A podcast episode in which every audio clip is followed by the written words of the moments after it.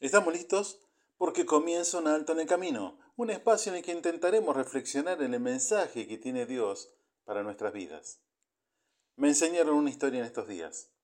Dice que en una reunión de pedagogos, científicos, sabios, el disertante, alguien al que todos esperaban escuchar por sus descubrimientos y su sabiduría, dijo, le enseñé a hablar a mi perro. Sí, como lo oyeron, le enseñé a hablar a mi perro.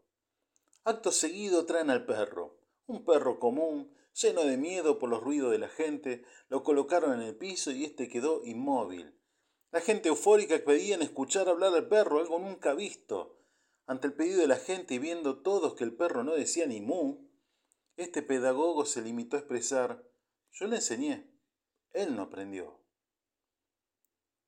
La misma postura que tomó este hombre, de echarle la culpa al perro de no hablar, según este hombre, él había hecho todo bien. La culpa era del perro. El perro era el que no quería hablar. Esa misma postura tomamos todos los seres humanos, culpar a los demás de nuestros fracasos. Ya Adán lo había hecho diciéndole al Creador, yo no fui, fue la mujer que me diste que me hizo caer en pecado, parafraseando lo que dice Génesis capítulo 3 verso 12. Hoy, si no es por la sequía, es por la mucha agua, por el gobierno que entró, por el que salió, si no es la suegra, es algún vecino, pero siempre la culpa de nuestros fracasos se lo aludimos a los demás. Permítame que le dé la clave para el éxito en esta mañana, la clave para que nos vaya bien en esta vida y en la venidera. Dice la palabra de Dios, guarda cuidadosamente los mandamientos de Jehová nuestro Dios y sus testimonios y sus estatutos que te ha mandado, y haz lo recto y lo bueno ante los ojos de Jehová, para que te vaya bien. Deuteronomio capítulo 6, versos 17 y 18. En el mismo capítulo, el verso 24 vuelve a decir, para que se nos grabe, ¿vio? Porque Dios tiene que repetirlo muchas veces para que podamos comprenderlo y que se nos grabe esa enseñanza.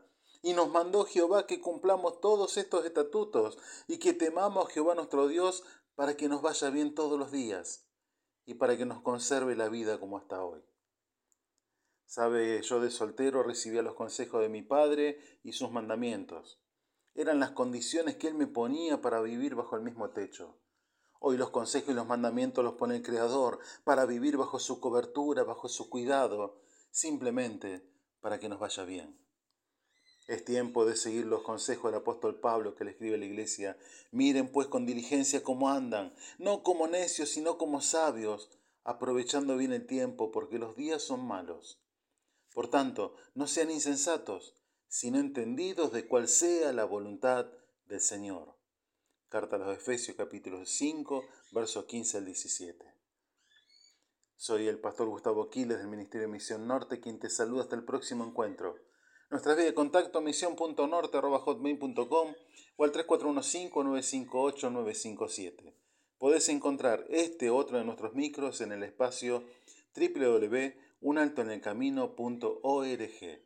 Dios te bendice en esta mañana.